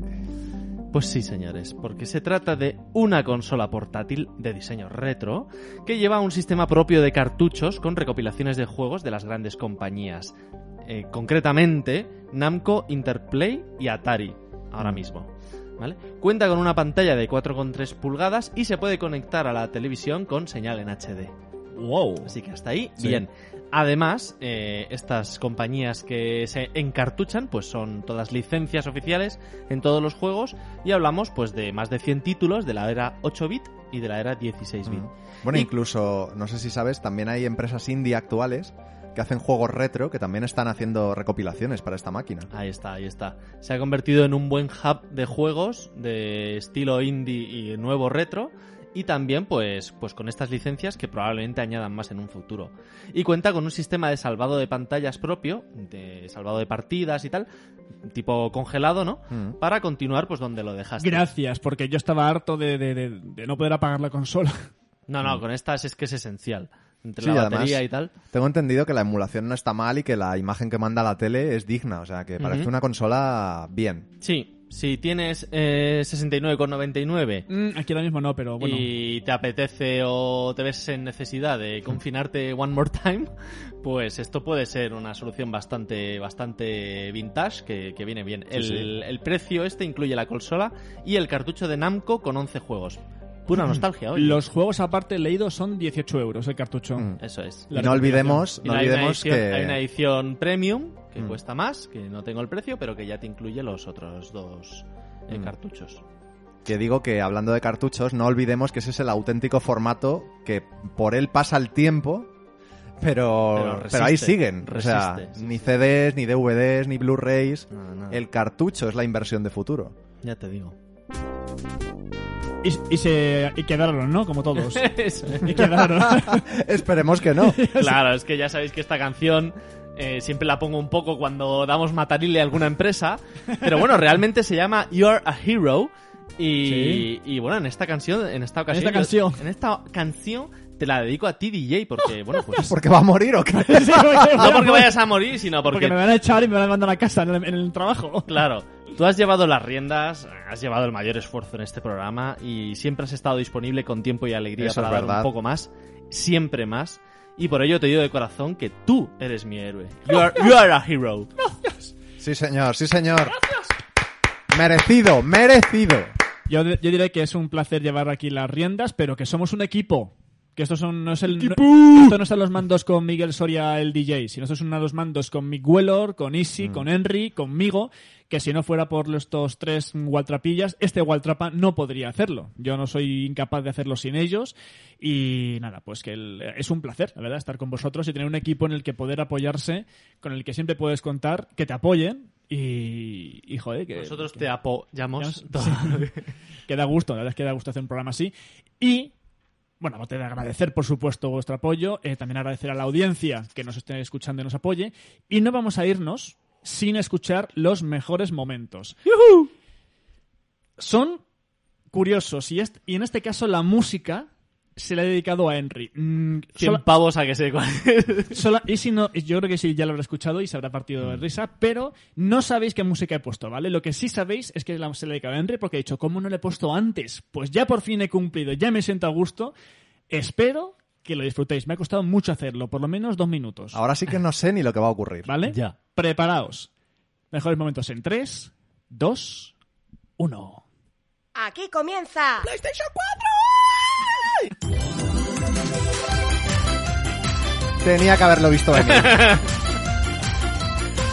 No, no, es que es eso, no tienes un medidor que digas cuánto me quiero ahora mismo, no tienes nada de eso. Es decir, si le regañas mucho, pondrá mala cara y ya está. Y luego al final, pues lo verás diferente. Pero no hago que sientas que digas, No "Joder, me, diste cagando". co- no me diste de comer. Contra el niño. Mira, está aquí el niño.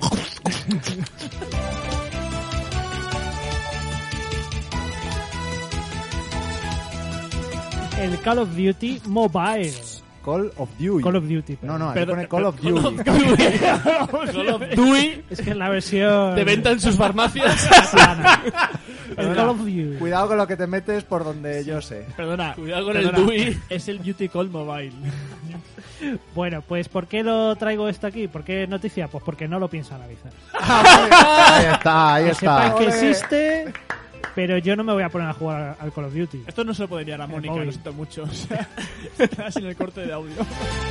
Pues lo que debe de ser, claro que sí. Volvemos en tres semanas, Dios mediante. Hasta entonces, Dios mediante. Hasta en Dios mediante. Hasta entonces. ¿Cómo ha dicho usted? ¿Te encuentras mal o algo? Como bardo nos puede relatar la historia. Como guitarra. A ver, a ver, a ver, a ver. Aquí estoy yo para iluminaros. Primera vez que meto un efecto. ¡Bravo! ¡Bravo! ¡Diez años de Diez mesa! años para usar un efecto. Muy ¡Diez bien. años de mesa! Y es la primera vez que usamos el puto efecto.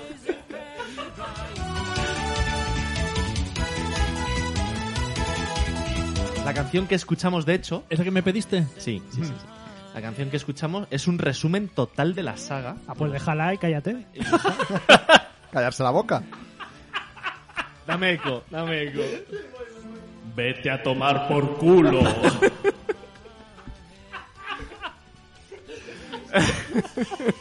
Me lo merezco. ¿Cómo no lo pasamos?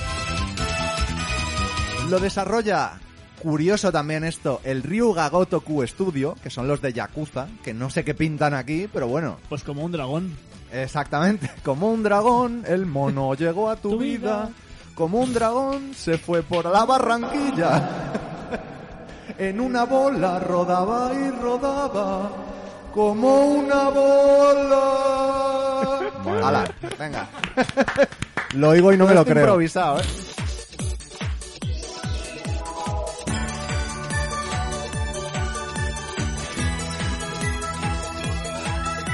Que es uno de los más grandes e influyentes eh, compositores y pianistas de principios del siglo XX, por cierto. No sé si lo conocíais, pero bueno. Entonces, eh, estado en el siglo XX. Debussy es un nombre. ¿Qué? Una. ¿Cómo a, que a no? mí me sonaba, me sonaba de Sí, otros What? Fatal. que, que Easy no viene del siglo ¿Qué XX. dice Isi? Nunca estará en el siglo Yo vengo del XX. futuro, vengo del futuro. Claro, claro. Como la lejía, ¿no? XX, digo, pero ¿cómo que no?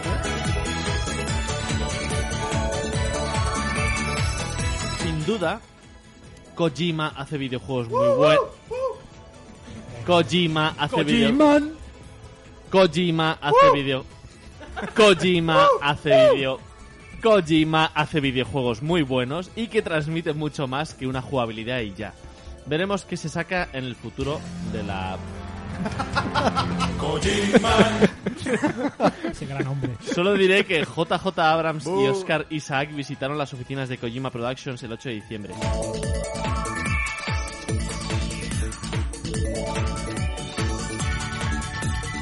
Asiduos a las salas Están de juego. accediendo ahora a salas de juego y convirtiéndose en un sistema de vida para ellos, ¿sabes? Entonces, no Que sé. por no- cierto, si no pones, lo el, entiendo, pero bueno. si pones el código a los mandos en B3... No, mentira. Apuesta, apuesta, apuesta. Gana, gana, gana. El precio son 29,99. Muy bien. Está bien. Yo creo que está bastante bien. Mi abuelo, cántame algo mientras te pongo tu música.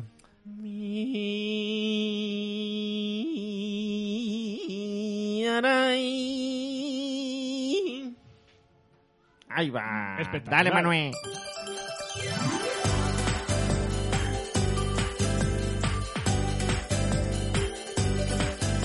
Mundo abierto es con, o sea, es algo sus- consustancial al género propiamente dicho. ¿Qué dice usted? Consustancial al género propiamente dicho. Debe de ser un supergenio. Y ahora lo que quería es hacer especial énfasis para Mick Wellor, que es el experto en el tema. Sí, tenemos una sección retro. Se llama... Eh, yo no me acuerdo Prehistoric. es que hace tanto ya. Esa Es que está de la que retro usted que- me habla. que ya ni me O sea, desde que nuestro prove, desde que nuestro prove Mick Weller tiene cosas que hacer y no ha podido Prove dedicarle tiempo a su sección, pues llevamos ya ¿cuán- cuánto, unos cuantos meses sin ella, ¿no? Pues Sí. Yo diría que 15 o 20 programas ya, ¿eh? Sí, sí, pero Porque unos cuantos Pre- meses no. Prehistoric. Llevo un año. Mejoras de rendimiento por todos lados. Y lo más importante Eh, eh, eh, de todo, lo más hacemos, importante hacemos de todo, un parón. Espera, por espera. lo que merece Espera, la espera, pena. Espera, redoble, redoble, redoble. Lo más importante de todo, por lo que merece la pena que te compres una PlayStation 4 Pro y las gafas VR y el No Man's Sky Sí. a precio Y- de y te bajes eh, la- la- edición deluxe, Eso es. es que te puedes sentar. Madre mía. Viva la tecnología. Hemos llegado por fin a este punto. Yes. Ya el test de Geras lo ha superado. Entonces, faltan los desfiles, ¿no? Y Sí, por no, eso. por no Max.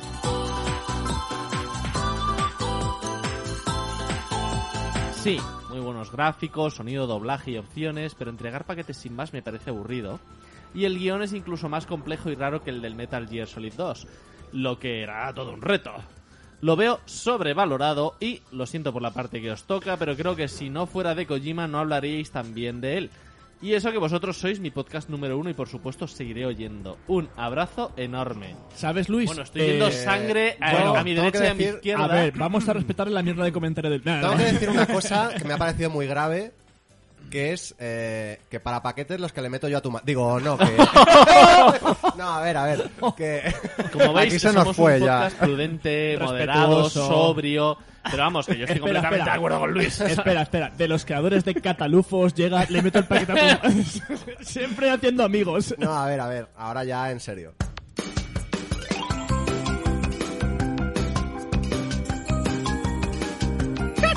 Cada uno ambientado en una ciudad del mundo. Nueva York, Jerusalén, Moscú y Tokio.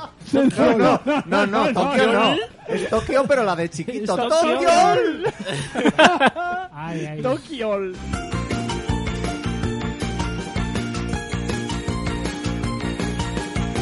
Pone voz a la niña, a Katia, y suena así. Hello, this is Stephanie Houston, and I play the voice of Katia in Last Labyrinth. Y bueno, y esa era ella. Así es como suena eh, el personaje que interpreta en su lengua inventada. Hola, ¿qué tal? Soy Katia. Igualito. A colado, ¿no?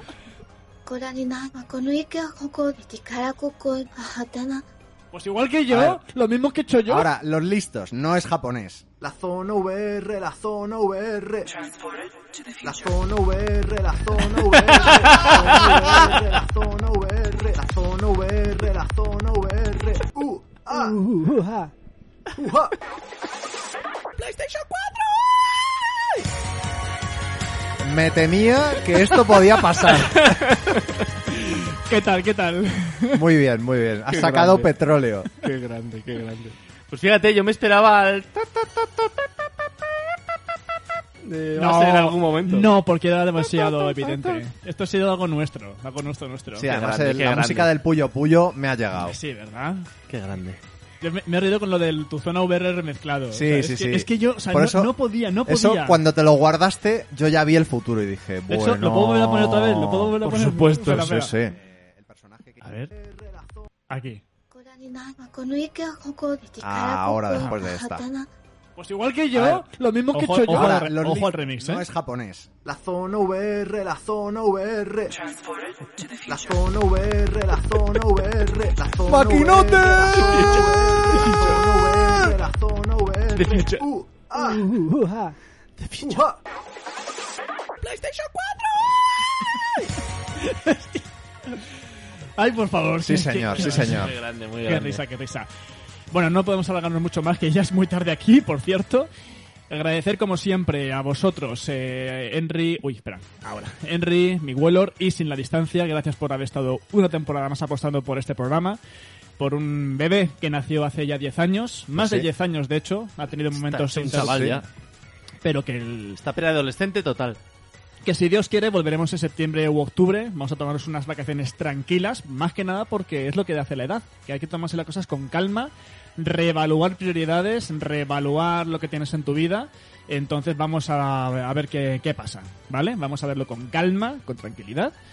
Pero ante todo, gracias por, por, su trabajo. Henry, también Pues, mucho a ti porque eh, no has parado de analizar y no has parado de Bueno, trabajar. pero en fin, gracias también a ti, que eres el que, como ya hemos dicho, te comes los mayores marrones. Así que gracias, equipazo de a los mandos. Ahí está, ahí está. Mi Wellor, lo mismo, gracias por tu hospedaje.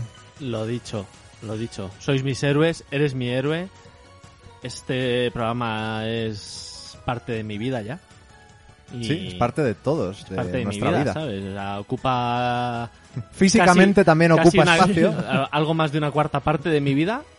Y, y mola porque aunque haya momentos en los que no puedes estar a todo trapo, pues es que el programa sigue fluyendo, sigues participando y, Sí, porque de y hecho ha y sido- salen las bromas y sale la gracia y es que es genial. Sí, es que si no recuerdo mal, esta ha sido la primera temporada en la que ha habido dos que hemos fallado, o incluso tres.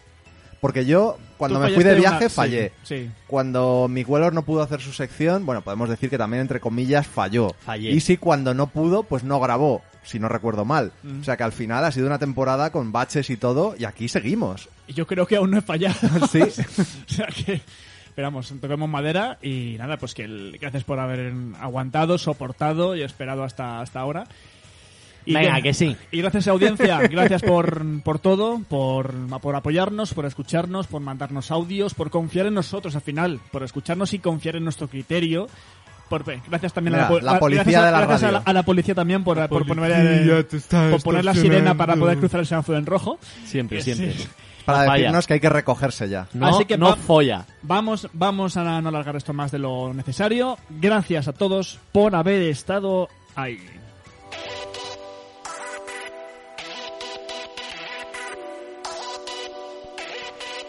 Arráncate.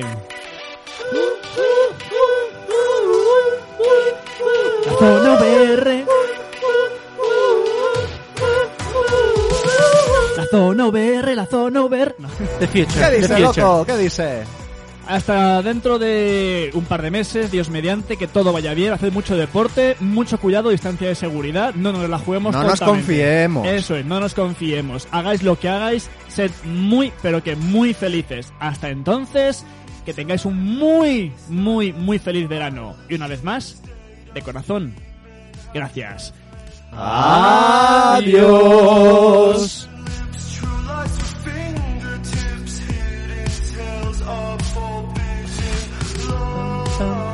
Está claro que no queda igual en presencia que a través de... ¿eh?